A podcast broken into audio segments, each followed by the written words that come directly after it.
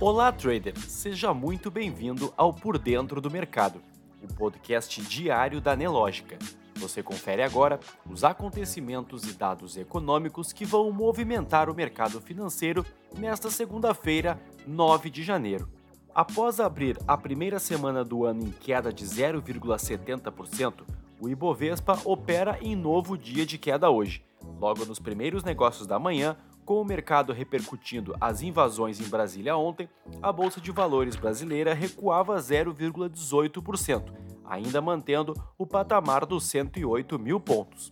Na Ásia, fechamentos em altas generalizadas, com destaque para o índice Hang Seng de Hong Kong, que subiu 1,89%.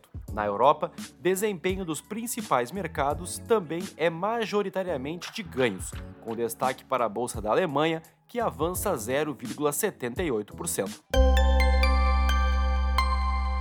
O destaque de hoje é o relatório Focus do Banco Central. Segundo o documento, o mercado manteve o cálculo projetado da inflação em 2022 em 5,62% e aumentou o de 2023 pela quarta semana seguida, levando o indicador de 5,31% para 5,36%.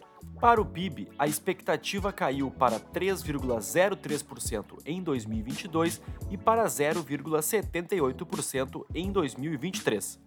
Para este ano, a estimativa da taxa de câmbio do dólar subiu para R$ 5,29, enquanto a da taxa de juros se manteve estável em 12,25%. Após os protestos, invasões e depredações no Palácio do Planalto, no Congresso e no STF neste domingo em Brasília, o presidente Lula decretou a intervenção na área de segurança pública do governo do Distrito Federal até o dia 31 de janeiro o secretário de Segurança do DF, Anderson Torres, foi exonerado do cargo pelo governador Ibanês Rocha, que por sua vez ficará afastado por 90 dias por determinação do ministro do STF, Alexandre de Moraes. Calendário econômico o índice de preços ao consumidor semanal da FGV subiu 0,46% na primeira quadricemana de janeiro de 2023 e acumula alta de 4,26% nos últimos 12 meses. Seis das oito classes pesquisadas no IPCS registraram alta em suas taxas de variação.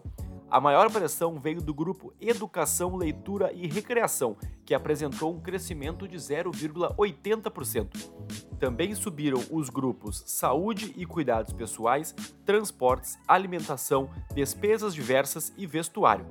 Quem recuou, por sua vez, foram os segmentos de habitação e comunicação. À tarde, o mercado norte-americano espera pelo índice de expectativas de inflação ao consumidor de dezembro, e a variação do crédito ao consumidor em novembro. Destaques corporativos. A Petrobras irá realizar a parada de manutenção na refinaria Alberto Pasqualini, a Refap, em Canoas, no Rio Grande do Sul. A estatal vai investir 450 milhões de reais buscando garantir a confiabilidade da refinaria, além da implantação de projetos que aumentem a eficiência energética e a segurança dos processos. A parada deve começar na segunda quinzena de janeiro. A Aliança Sonai e a BR Malls comunicaram a consumação da combinação dos negócios das companhias. Ainda na última sexta-feira, foi encerrada a negociação das ações de emissão da BR Malls na Bolsa de Valores brasileira, sob o código BRML3.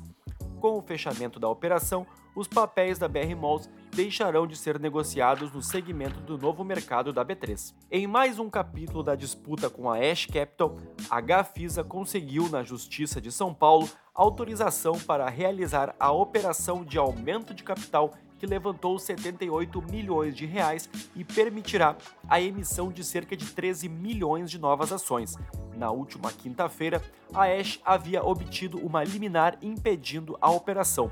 O despacho destacava que a emissão de novas ações da construtora teria evidente risco de danos irreparáveis ou de difícil reparação à gestora, que possui cerca de 15% do capital social da Gafisa e que poderia ser diluída em até 20% este montante no caso do aumento de capital.